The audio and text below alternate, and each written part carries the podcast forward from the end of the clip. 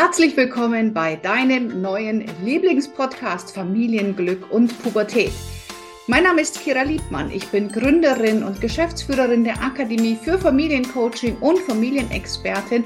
Und in diesem Podcast bekommst du ganz, ganz viele Impulse rund um das Familienleben. In diesem Podcast bist du genau richtig. Und jetzt lass uns starten mit der nächsten Folge.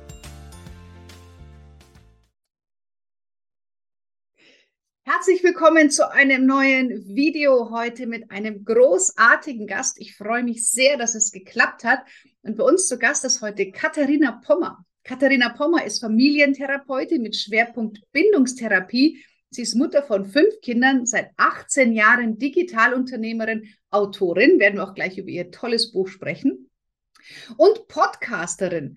Sie schreibt gerade in ihrer Masterarbeit in angewandter Psychologie, hat Mindshift Valley, eine Tiny House Siedlung für Familien und Eltern gebaut. Super spannend, liebt Menschen, Reisen und Bücher.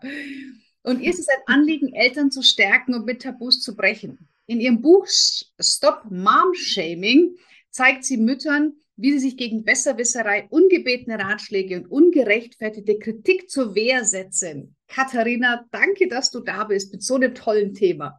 Danke für deine Einladung, da habe ich mich sehr gefreut. Liebe Katharina, ähm, jetzt habe ich hier gerade vorgelesen, dass du eine Tiny House Siedlung für Familien und Eltern gebaut hast. Was ist das denn? Ja, ich sitze äh, gerade auch in unserem Tiny Office, das auch gleichzeitig die Praxis ist. Und neben mir sind hier noch so kleine Hobbithäuser, die wir gebaut haben im Mindshift Valley. Und da können Familien, Paare auch, jetzt gerade haben wir eine Familie mit zwei Kindern da und ein Pärchen kommen können Seminare machen, Coachings oder einfach nur Relax-Urlaub machen. Wir haben Whirlpool, Wim Hof Becken, Sauna, Spielplatz, alles da. Ich glaube, es braucht so Orte, wo man einfach mal raus kann aus dem Alltag, weil uns allen, denke ich, gerade in den letzten zwei, drei Jahren ziemlich die Decke auf den Kopf gefallen ist. Und da will man nicht immer unbedingt in den Flieger steigen, sondern auch mal was Schönes ums Eck haben. Und das soll so ein Erholungsort für Familien sein. Ja, wo genau ist der? Der ist in Bayern, mhm. äh, in der Nähe von Würzburg, in den schönen Haßbergen, ja. Okay, weil du hast den österreichischen Einschlag. Kommst du aus ja, ich bin, ich bin Österreicherin tatsächlich. Das habe ich nicht abgelegt. okay. Obwohl ich schon seit 17 Jahren jetzt in Deutschland lebe, habe ich das mir bewahrt noch. Ja, okay. Ja, spannend. Und ähm, du hast ja das Buch geschrieben, äh, Stop Mom Shaming. Wie kam es denn dazu? Was hat dich denn da die Initialzündung gegeben dazu? Also Kira, um ehrlich zu sein, wahrscheinlich meine Biografie. Mhm. Ähm, ich habe es auch im Buch skizziert. Es ist ein, ein großes Thema. Ich bin damals mit 18 zum ersten Mal schwanger geworden mhm. und war noch in der Schule und habe da zum ersten Mal erlebt, was es heißt, außerhalb der Norm zu sein als Mutter.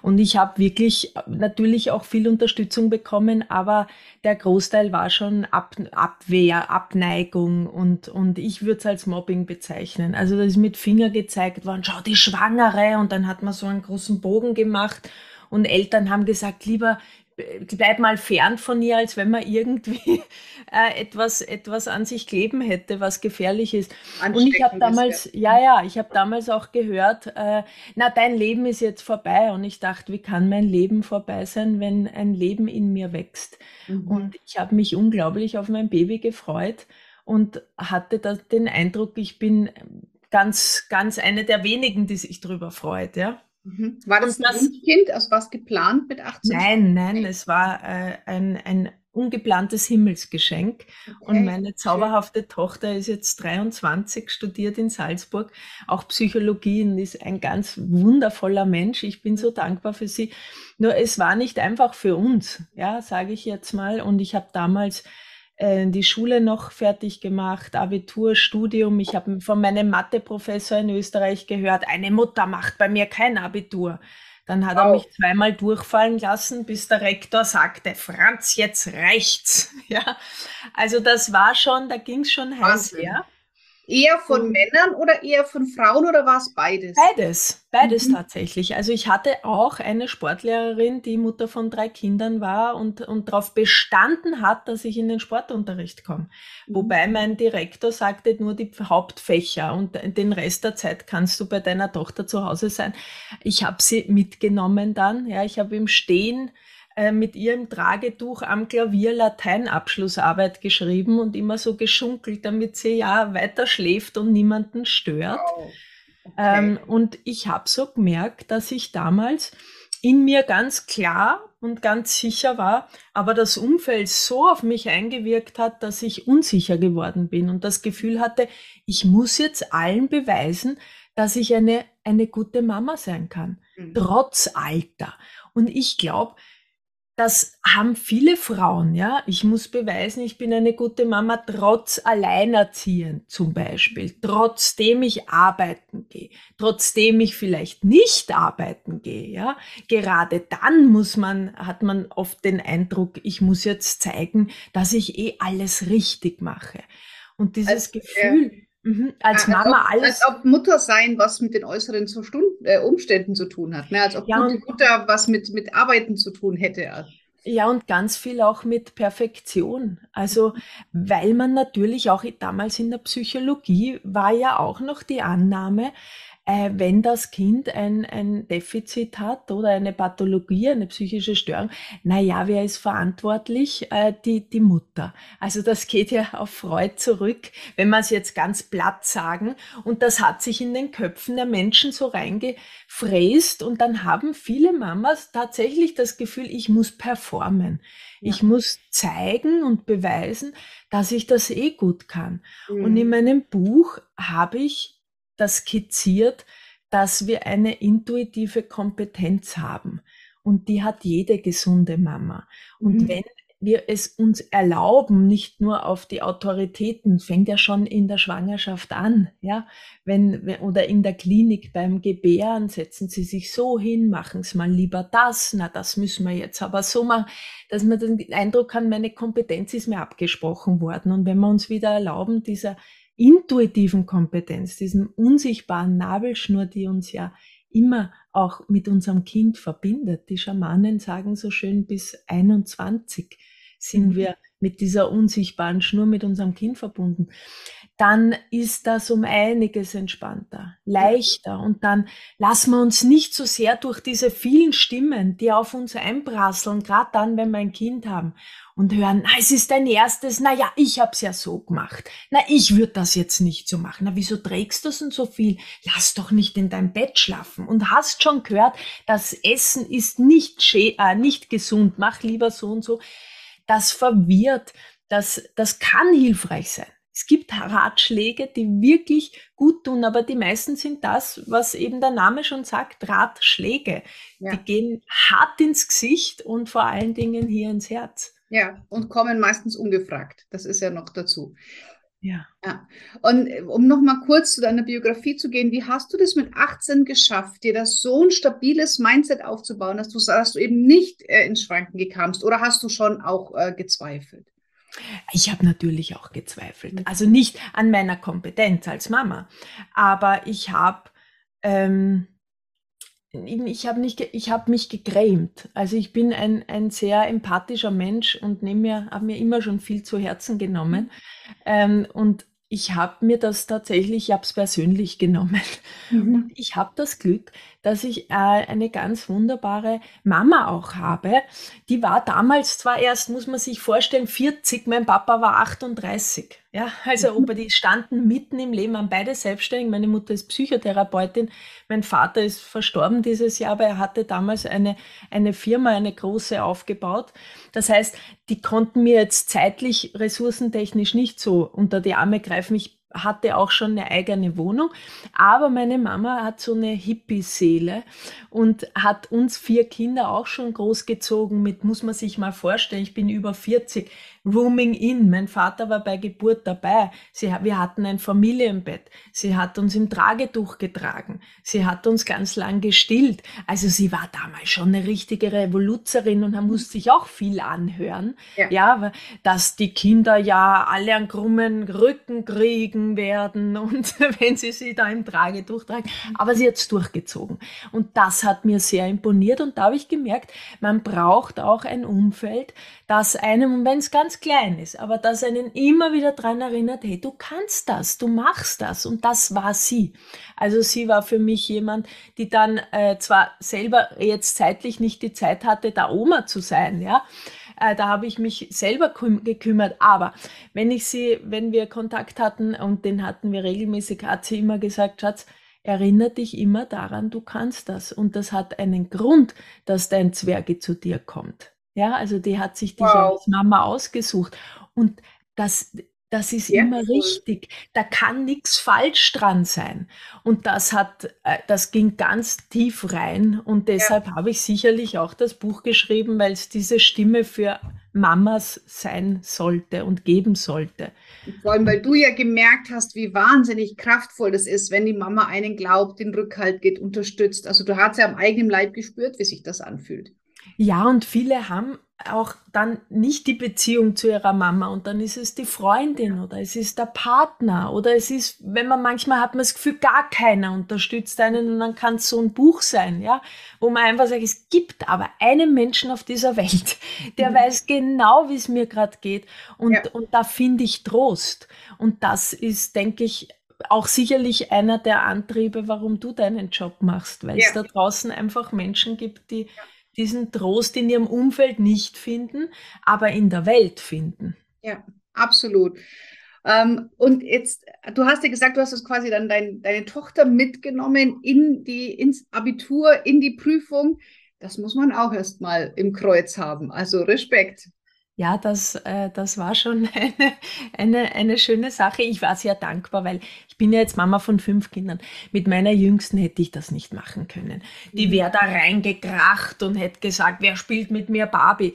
Aber die, die, die, äh, meine Tochter, ich musste das letzte Schuljahr nachmachen. Also der, der Prozess ging über zwei Jahre und meine älteste Tochter war als Baby sehr entspannt und dann auch noch als ein, zwei, dreijährige. Das heißt, ich konnte sie wirklich mitnehmen. Sie erinnert sich auch noch daran. Sie sagt, das war total schön und da hat man bunte Stifte und und, da konnte man jemand zuhören und die Lehrer waren dann auch sehr, sehr nett. Ähm, ich weiß rückblickend manchmal auch gar nicht mehr, wie ich das so geschafft habe. Mhm. Bin ja jetzt gerade auch in meinem letzten Masterjahr mit fünf Kindern und Arbeit und Praxis. Ja, die nächste Frage gewesen. Ja, und denke mir, ähm, da wird man natürlich auch gefragt, na sag mal, hast du irgendwie, hast du überhaupt Self-Care-Zeit oder wieso machst du das alles? Und ich sage, das sind meine Schätze, die habe ich gelernt, mir zu bewahren, weil wenn du ganz jung Mama wirst, dann hast du nicht mehr selbstverständlich diesen Raum für dich und dann lernst du, die kleinen Augenblicke des Lebens für dich zu bewahren mhm. und auch gewisse Dinge nur für dich zu machen. Und das ist tatsächlich so ein Studium nochmal für mich persönlich. Oder das, jetzt habe ich drei Bücher in den letzten anderthalb Jahren geschrieben, wo viele sagen, ja, bist du verrückt oder was, was, was machst du da? Und ich sage, das gibt mir so viel, das ist ja. wirklich wie mein, wie mein Schatz, den ich, den ich mir auch bewahre. Und das ist für mich Self-Care. Also zu schauen, was sind meine Träume, was sind meine Ziele, was sind meine Visionen, was möchte ich auch für einen Beitrag in der Welt hinterlassen. Und der Antrieb, Kira, ist tatsächlich für mich, ich möchte niemals, dass mein Kind, das habe ich damals schon entschieden, das Gefühl hat, weil sie oder eines meiner Kinder auf der Welt ist, konnte ich nicht meine Träume leben. Mhm. Das wäre so eine große Bürde, die ja. würde ich meinem Kind nie aufladen wollen. Und, und da bewahre ich uns allen, also uns beiden, auch meinem Kind und mir, die Würde, dass jeder sein Leben für sich leben kann, ohne irgendein Backel vom anderen zu tragen. Ja. Ich bin das Kind einer 18, die konnte deshalb nicht machen und leben. Das wollte ich nie. Ja. Und deshalb ist es für mich schon so ein, ich möchte auch vorleben, dass Vereinbarkeit von Familie und Beruf nicht Verzicht bedeutet, sondern Commitment. Ja. Und ein Commitment kann ich auch mir selbst gegenüber treffen mit Familie, mit Kindern. Du hast gerade zwei ganz tolle Sachen gesagt, da würde ich gerne noch mal näher drauf eingehen. Und zwar das eine, dass du auch wahrscheinlich ungefragte Ratschläge im Unternehmertum genauso gekriegt hast wie als Mutter, dieses, wann ist deine Self-Care-Zeit? Und ich finde, du hast das sehr, sehr schön erklärt, dass Unternehmensaufbau oder etwas für sich selber zu tun oder Buch zu schreiben, das ist Self-Care und dass das aber viele Menschen nicht verstehen und man trotzdem das Gefühl hat, man muss sich da rechtfertigen dafür. Also auch hier kriegt man ja auch ungefragte Ratschläge oder hast du ja wahrscheinlich auch viele gekriegt. Du denkst, na, das passt aber gar nicht in meine Lebenswelt. Also konntest du das abgrenzen gut? Also das je älter ich geworden bin, umso einfacher ist es geworden. Also so, ich hatte so das Gefühl, so ab 40 habe ich wirklich so richtig angefangen, so zu leben, weißt du, mhm. ohne nach links und nach rechts zu schauen. Und ich bin ganz ehrlich, ich habe das schon früher gemacht. Ich würde jetzt gern sagen, nein, das hat mir nie was ausgemacht, aber das wäre nicht die Wahrheit. Die Wahrheit ist, natürlich wollen es ein innerer Antrieb, wir wollen dazugehören. Wir wollen gemocht werden, wir wollen geliebt werden, wir wollen angenommen werden. Es ist unsere größte Angst, abgelehnt zu werden oder nicht gut genug zu sein. Ja? Und ich habe natürlich viel, ganz viel Widerstand in mein Leben bekommen. Also von, von Neid bis Eifersucht bis alles Mögliche. Ja?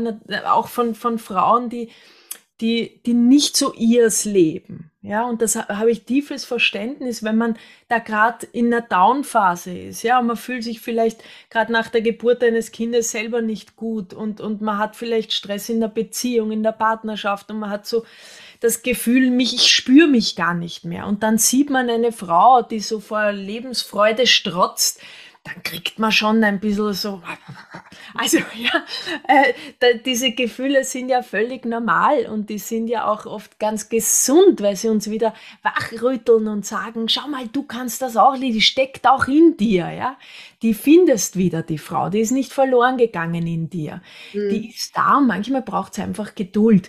Und ich habe den Eindruck, gerade als Mutter muss man sich schon, wenn man erfolgreich ist und Karriere macht, viel erklären und rechtfertigen. Ja, Weil das Umfeld, naja, da denkt na, da kümmerst dich nicht ums Kind, bist eine Rabenmutter, dann gehst nicht arbeiten, dann liegst dem Mann nur auf der Tasche rum, bist faul und machst nichts. Also ich glaube, ganz viele Frauen schauen, wie reagiert das Umfeld. Dann gehen sie halbtags arbeiten, ja, weil dann habe ich ein bisschen einen Beitrag geleistet und bin auch noch bei den Kindern, habe ich weniger Widerstand von mhm. außen. Ja, dann kann ich irgendwie so mitschwimmen.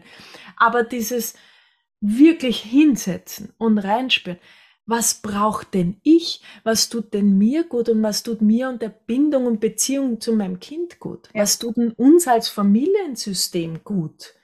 Egal, was die Schwiegermutter, die Nachbarin oder die Mütter im Kindergarten beim Elternabend sagen, ja.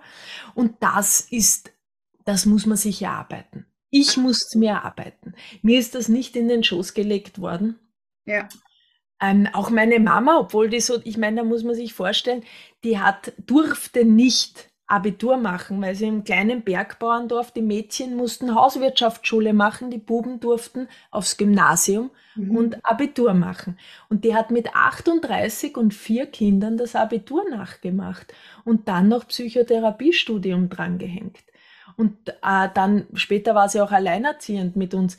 Und da habe ich schon gemerkt, die hatte sechs Jobs und das Umfeld hat gesagt, wow, und sich aufgeregt und was machst und, und egoistisch und wieso muss man das jetzt sich so selbst verwirklichen? Den Vorwurf hört man dann ja öfter, ne?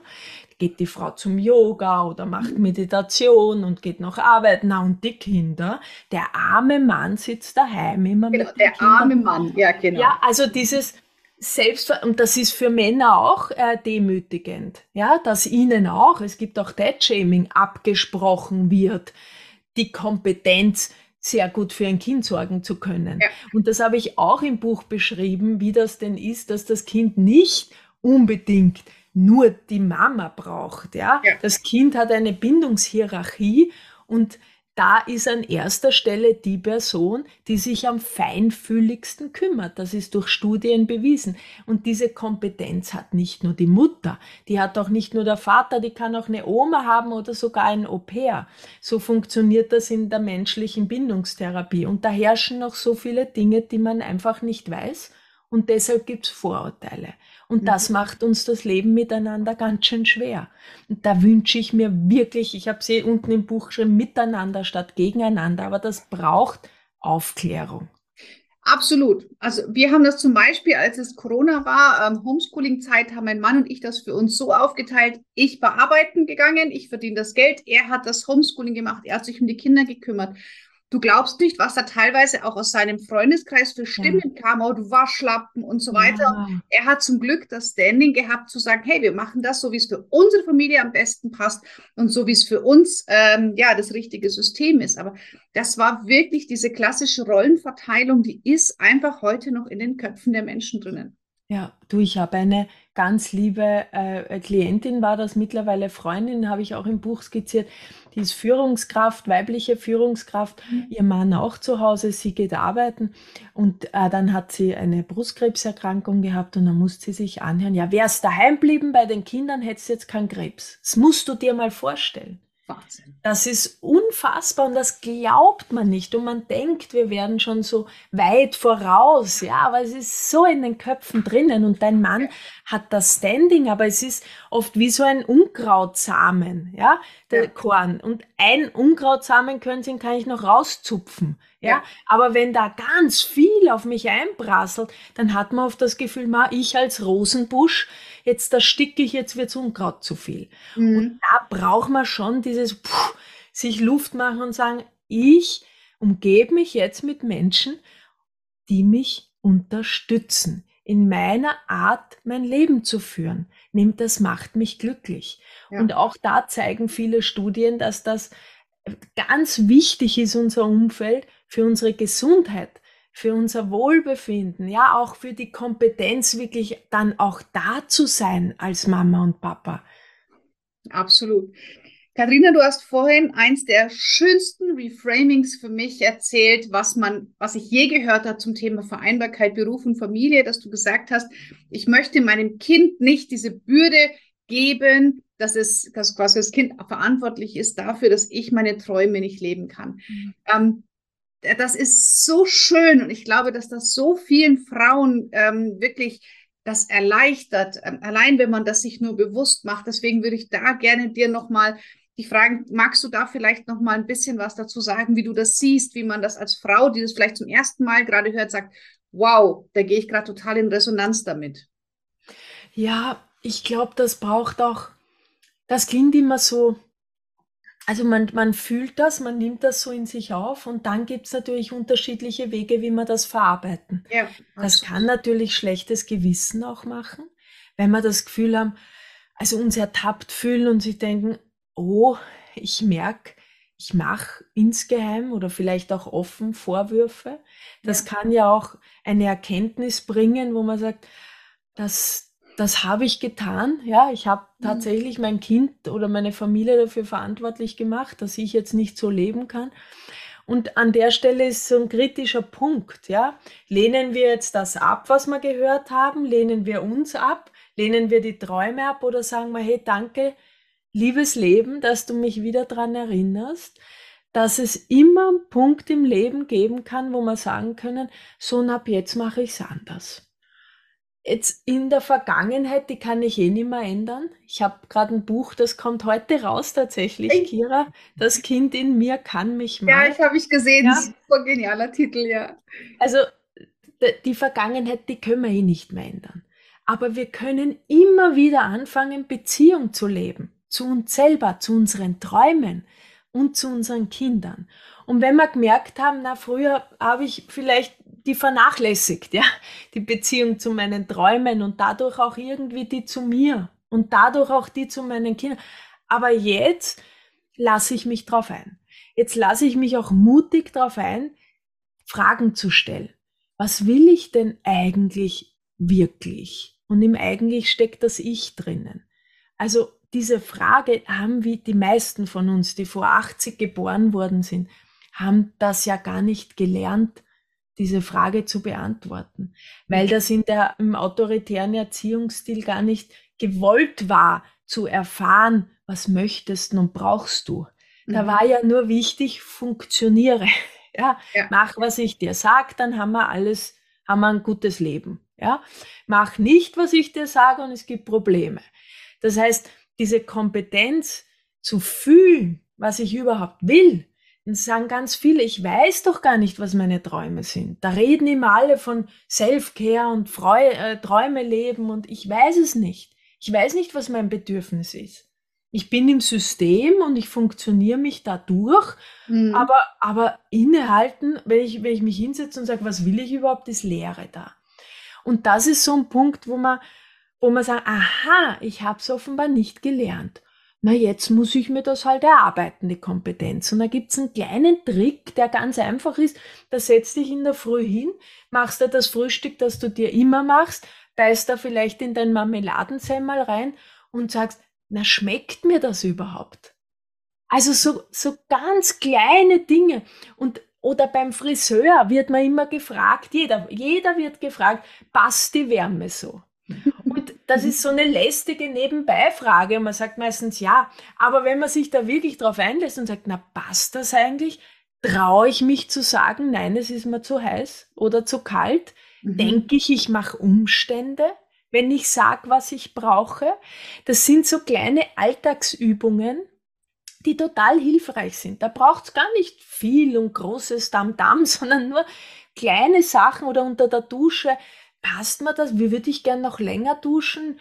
Also nehme ich lieber ein Bad und da findet man langsam heraus, dass unser System lernt, aha, ich habe ein Bedürfnis, aha, es passiert ja gar nichts Schlimmes. Wenn mhm. ich dem Friseur sage, na, dreh ein bisschen wärmer, wird er sagen, ja, ist freilich sicher dann lernt unser Gehirn und unser System, passiert gar nichts, kriegt gar keine am Deckel, muss nicht in der Ecke stehen, gibt keine Strafe, keiner redet blöd. Und so müssen wir uns rantasten und dann nach und nach werden wir auch langsam die Tür öffnen zu dem, was will ich denn eigentlich mit meinem Leben? Mhm. Ja, oft wachen wir ja auf mit 40 und sagen, habe ich überhaupt gelebt? Ist das das? Oder habe ich getan, was andere von mir verlangt ja. haben? Und dann glauben wir, jetzt müssen wir uns von allem trennen. Mann weg, Job weg, alles geht uns am Nerv, ja? Und in Wahrheit ist das einfach so ein, so ein kleines Anstupsen vom Leben und sagen, jetzt bist du dran, aber nicht ohne das, was du dir geschaffen hast. Das ist schon gut auch. Da ist ganz vieles gut, weil es auch von dir erschaffen wurde. Aber mit mehr Achtsamkeit, mit mhm. mehr Behutsamkeit und mit mehr Wahl. Ja, will ich das wirklich? Ja, aber ich höre hier raus, Katharina, dass man sagt schon, also dass du sagst, ähm, langsam, mach dir da keinen Druck. Also wenn du jetzt hörst, mhm. ähm, wenn du das Video siehst und denkst, oh ja, mir geht es ganz genauso, dass man jetzt nicht den nächsten Druck aufbaut, sondern sich Zeit lässt. Ja, absolut. Ich glaube, dass das eine, ein, eine Gabe ist, die, die wir uns wieder anlernen dürfen in der schnelllebigen Zeit, wo jeder sofort, da, WhatsApp, na jetzt antwort innerhalb von zehn Minuten. Wieso, wieso schreibst nicht zurück? Ich habe gesehen, du hast es schon gelesen. Ja?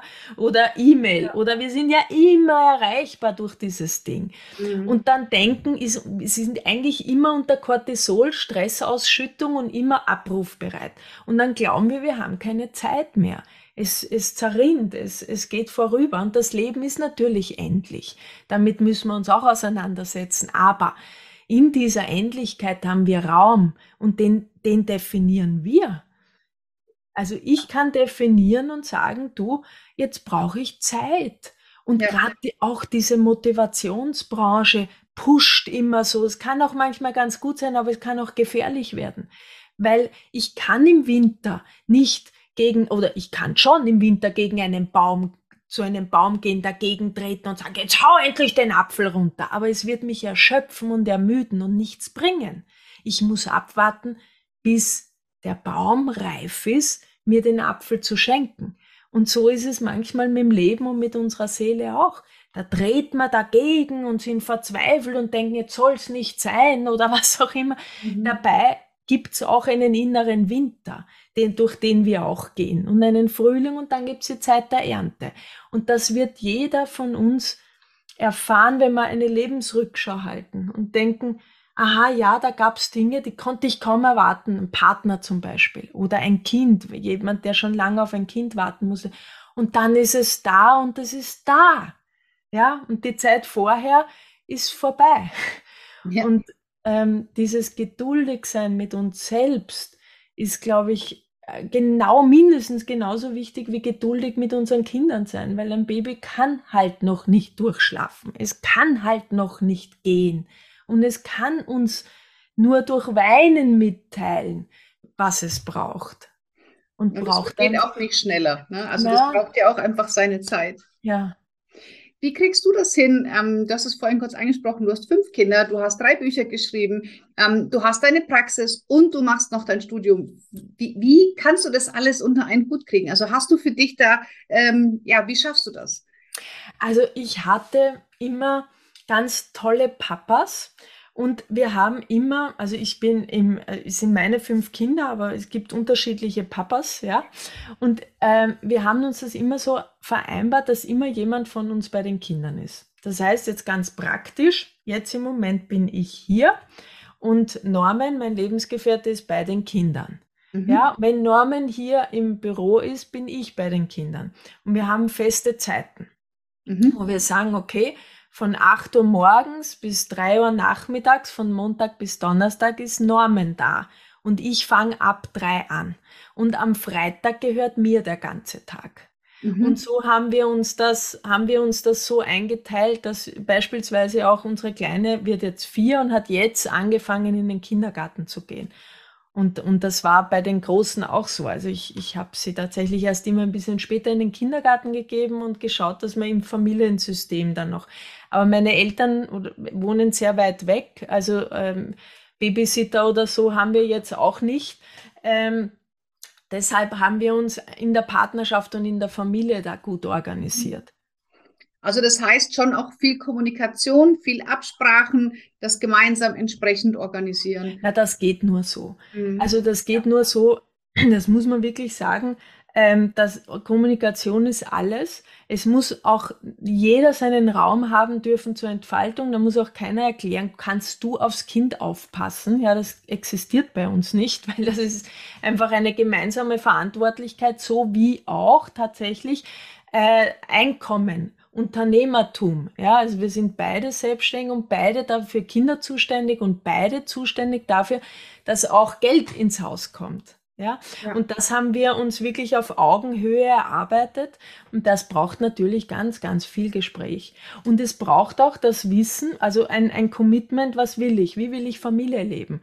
Ja. Und natürlich braucht es dafür auch den richtigen Partner, ja, den, den, den man sich dann auch auswählt entsprechend wenn ich das so formulieren darf. Ich hätte jetzt Absolut. keine Beziehung führen können mit jemandem, der, äh, der, äh, weiß ich nicht, fünf, sechs Wochen unterwegs ist und dann, und dann einmal ein Wochenende da ist. Da, das würde nicht in mein Lebenskonzept passen. Ja. Also wir hatten das tatsächlich, mein jetziger Mann ist auch der Stiefpapa von den Kindern. Und wir haben wirklich von Anfang an gesagt, dass wir über, ganz offen über alles sprechen. Und das hat, er kannte das nicht. Und es war wirklich ein Jahr Training, dass er sich getraut mhm. hat, die Dinge anzusprechen, mhm. die ihn gestört haben, weil er es nur kannte. Er sagt, was ihn stört und die Weiber flippen aus. Und, so. und ähm, er, er, hat zu mir gesagt, was ihn stört. Und ich habe mir das angehört und habe es halt nehmen können. Und das ja. war für ihn Training. Also ich glaube, da braucht es auch einfach viel miteinander offene und Vertrauen und auch Geduld. Na, das geht ja auch nicht von heute auf morgen. Ihr seid ja da auch wahrscheinlich reingewachsen in dieses System, nehme ich an. Also wir waren beide vorher schon zweimal verheiratet und wussten entsprechend, was wir nicht möchten. Ja. Mhm. Und ich habe eine wunderbare Beziehung zu meinen beiden Ex-Männern. Wir sind sehr Voll. gut befreundet. Nur innerhalb der Partnerschaft hat es nicht funktioniert, weil beispielsweise mein erster Mann, der, der ging ganz viel auf Tournees. Ein Sänger war fünf bis sechs Wochen unterwegs, manchmal sogar sieben Wochen. Das das hat nicht zusammengepasst. Deswegen konnte man ganz vernünftig sagen, unsere Lebenskonzepte passen nicht zusammen. Mhm. Ja? Und ähm, wir wussten schon jetzt zu diesem Zeitpunkt vor, vor sechs Jahren, wo wir uns begegnet sind, was wir brauchen und was, wie wir uns unser Leben vorstellen. Und mein, mein, also Norman hat ganz klar gesagt, er will keinen 9-to-5-Job. Er will Familie, er will sein Kind groß wachsen sehen. Also er wollte auch keine Frau, die ihm das sozusagen abspricht, die Kompetenz, sondern sagt, hey klar, du bist gleichwertig wie die Mama, äh, richtig, wichtig und gut fürs Kind. Mhm. Und, und das hat, ich glaube, es ist ja nicht wichtig, ähm, wann wir den Partner finden, sondern dass überhaupt so etwas zusammen sich findet, ja, ja. und auch mit, mit Arbeit, da, wo man auch dran arbeitet, das ist ja schon ein wahnsinniges Geschenk. Ja, und, und manchmal hat man dann halt schon ein, zwei Ehen vorher geführt, aber wenn man sich dann begegnet und weiß, was man will, ist es umso schöner. Mhm. Mhm. Ähm, ich würde gerne noch mal kurz zum Thema ähm, Mom-Shaming zurückkommen, weil ich das auch noch mal ein ganz wichtiges äh, Thema finde. Wo findet das in deiner Erfahrung nach denn überall statt? Also gibt es bestimmte Räume, wo du sagst, da ist es stärker oder ist es eigentlich überall, wenn man es zulässt? Na, es ist, es ist durch die Bank. Es gab natürlich Frauen, die sehr, sehr tough sind im Berufsleben stehen und zu mir gesagt, ich erlebe das nicht. Und dann haben sie sich aber damit beschäftigt und das Buch gelesen und gesagt, oh, doch, aber ich wusste nicht, dass das Momshaming ist. Ich dachte, das ist völlig normal. Okay. Ja, und ich dachte, das gehört mhm. dazu. Das ist das eine, dieses Alltags-Mom-Shaming. Dann natürlich innerhalb von der Familie. Das kann von der Schwiegermutter kommen, von der eigenen Mutter, die ständig sagt, was sie besser gemacht hat, wie sie es anders machen, aber auch vom Partner. Ja. Mhm. Also die, oh, wie schaut's denn da schon wieder aus? Ich gehe arbeiten, bist eh nur daheim bei den Kindern, kriegst du überhaupt nichts auf die Reihe. Wieso hat's denn schon wieder ein Vierer geschrieben? Also mhm. das gibt's in der Partnerschaft auch. Mhm. Und dann auf Social Media. Also Social ja. Media kann, kann ja Kriegsschauplatz sein und, und Seelenheilung zugleich, ja. ja. Aber die Kriegsschauplätze finden in vielen Gruppen statt, wo eine Mama sich mal traut, was zu sagen und dann wird die angeschossen. Also wirklich, wo man das Gefühl hat, Maschinengewehr. Da habe ich gestern dem, dem Dr. Graf in einer Vorlesung zugehört, der sich mit Online tatsächlich sehr viel beschäftigt und sagt, diese Barrierefreiheit, ja, ist einfach online da. Man würde Dinge, die man sich digital über Facebook Gruppen oder Insta mit niemals würde man das face to face sagen. Ja. Aber äh, und deshalb darf man diese Dinge nicht nicht ernst nehmen. Man muss lernen, das zu löschen. Ähm, aber viele Mamis trauen sich dann auch nicht im Umfeld die Freunde zu fragen, weil sie Angst haben zu versagen, dann wollen sie lieber anonym bleiben. Wenn man dann auch noch eine Watschen kriegt, mhm. dann fördert das natürlich noch mehr ein vermeidendes Bindungsverhalten. Das heißt, man denkt, ich muss alles mit mir selber ausmachen. Ja. Mir kann eh keiner helfen. Hilfe, um Hilfe bitten ist gefährlich. Ja, weil da kriege ich dann erst recht eine auf den Deckel. Das ist ungesund. Aber es findet auch am Spielplatz statt. Ja. Überall. Im Kindergarten. Ja. In Was? den, in den WhatsApp-Gruppen. Naja, am Spielplatz na, jetzt, äh, heute ist schon kalt, magst du deinem Kind nicht noch eine Matschhose anziehen? Und das rennt einfach so mit Sandalen rum. Wir haben doch schon September. Ja. Also, äh, oder, oder Gummibärchen oder es kriegt einen Keks oder es schläft nachmittags oder ich glaube, die Liste kann man ja. ewig erweitern. Was ja. rätst du den Müttern, die das Gefühl haben, jetzt außer dass sie dein Buch lesen? Gibt es noch etwas, wo du sagst, wenn du das Gefühl hast, alle hauen auf dich ein und du, du schämst dich und ähm, du willst es allen recht machen, was wäre so das Erste, was, was man tun sollte, um da rauszukommen? Das Erste, glaube ich, ist so eine Umarmung. Also wirklich, ich glaube, wenn es einem richtig schlecht geht, dann ja. hilft oft wirklich diese einfach, der andere sagt nichts man sagt, bitte halt mich einfach mal nur. Ja, mhm. und, und wieg mich nur. Wenn es keinen gibt, dann mal selber ein bisschen wiegen tief atmen, da gibt es so eine Übung aus der Traumatherapie, dich umschauen, fünf Sachen sagen, die du siehst, die du hörst, die du in dir spürst, dann kommt dein, dein, dein, alles, was sich da so wirr anführt, kommt wieder zurück ins Hier und Jetzt. Mhm. Man kann sagen, ich bin in Sicherheit. Und dann kann man sich so nehmen selber und sagen, Schatzi, du machst das richtig gut ist nicht alles perfekt, aber das muss gar nicht so sein. Du bist richtig so, wie du bist. Das ist mal so ein, so ein ganz erster Schritt. Und dann wirklich schauen, wen kenne ich, zu dem ich gehen kann und einfach mal sagen kann, kannst mich einfach mal nur in den Arm nehmen und halten. Nix sagen. Mhm. Mich nur reden lassen, wenn ich reden will, oder mich nur schweigen lassen, wenn ich schweigen will. Damit unser System wieder zur Ruhe kommt.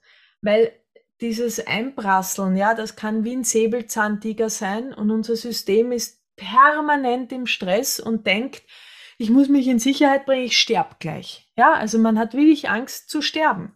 Mhm. Und das, das schafft man alles nicht, alles zu viel und dann ganz blöd passiert, dass man dann auch ganz sauer und grantig aufs Kind wird. Ja, und denkt, wegen dir. Ja, mhm. wegen dir ist der ganze Scheiß jetzt. Lass mich doch mal in Ruhe.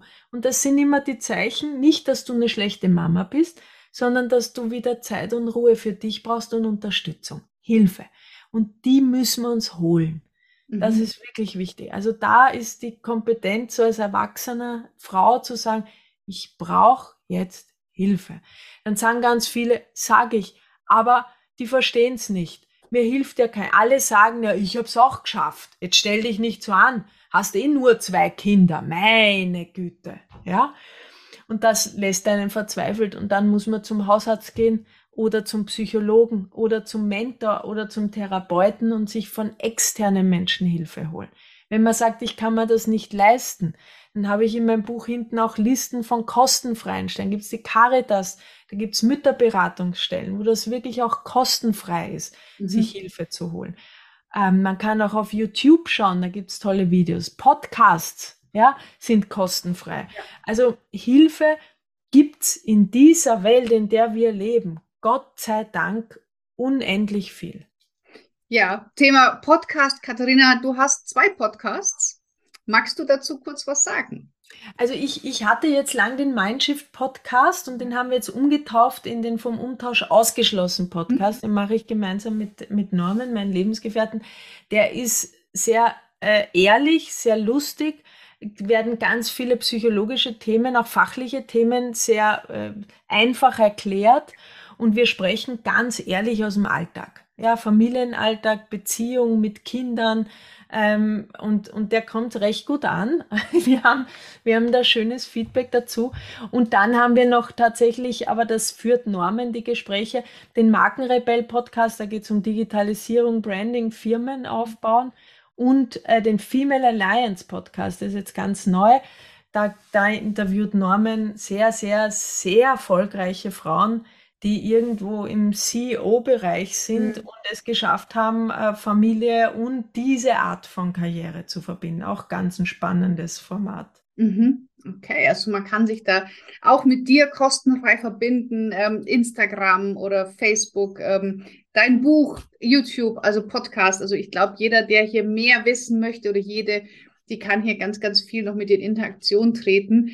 Und ja, es hat mir riesig Spaß gemacht. Es haben wir länger gesprochen als eigentlich geplant, aber es ist so schön, dir zuzuhören. Du hast so tolle bildliche Beispiele. Du kannst das so anschaulich erklären. Ich könnte hier noch ganz lang sitzen und äh, äh von dir lernen. Ich finde das wirklich ganz, ganz toll und wir werden alle Links ähm, verpacken natürlich. Es werden alle Links in den Shownotes stehen, in den Videobeschreibungen und auch dein Buch selbstverständlich kann man sich ähm, bestellen und ja, Katharina, erstmal vielen Dank, dass du dir die Zeit genommen hast, ähm, uns hier mit deinem wertvollen Inhalt wirklich auch ähm, ja, ganz toll zu inspirieren und da Einblicke in, deine, in dein Leben und deine Herangehensweisen zu geben. Und jetzt würde ich dir gerne am Schluss nochmal dir das Wort überlassen. Ähm, gibt es noch etwas, was du sagst, ähm, das haben wir vielleicht noch nicht angesprochen oder es wäre dir noch wichtig, den Eltern, die zuzuhören, mitzugeben? Ich, ich glaube, der Sprung in die Elternschaft, den müssen wir akzeptieren als das ungewisseste Abenteuer, das, auf das wir uns je im Leben eingelassen haben. Da gibt es kein Reisebüro vorher, keine Bedienungsanleitung, die passgenau auf, auf uns als Eltern und unser Kind zugeschnitzt ist. Da werden wir oft so richtig vom Leben reingeschubst und, ähm, und aufgefordert, lass dich drauf ein. Und dieses lass dich drauf ein, das ruft uns ja das Leben von Geburt an zu. Ja, also wir werden ja auch mit so einem Rums ins Leben hineingeschubst und geboren, ohne dass wir gefragt werden, ob wir wollen oder nicht, sind wir da. Und ich glaube, wir wär, es braucht immer wieder dieses Ja. Und im Grunde jeden Tag aufs Neue. Ja, mhm. Leben, ich bin da, ja, Leben, ich lebe dich. ja, ich lasse mich auf dich ein, auf dich mein Kind, auf dich mein Partner, auf die Liebe, darauf, dass ich was geben kann, dass ich einen Beitrag leisten kann. Und wenn ich glaube, ich kann es nicht, dann ist mein Job ja dazu zu sagen, mich auf die Reise zu machen und es zu finden. Wow, toll. Vielen, vielen Dank. Ähm, mit diesen Worten würde ich es gerne beenden. Und ja, danke dir.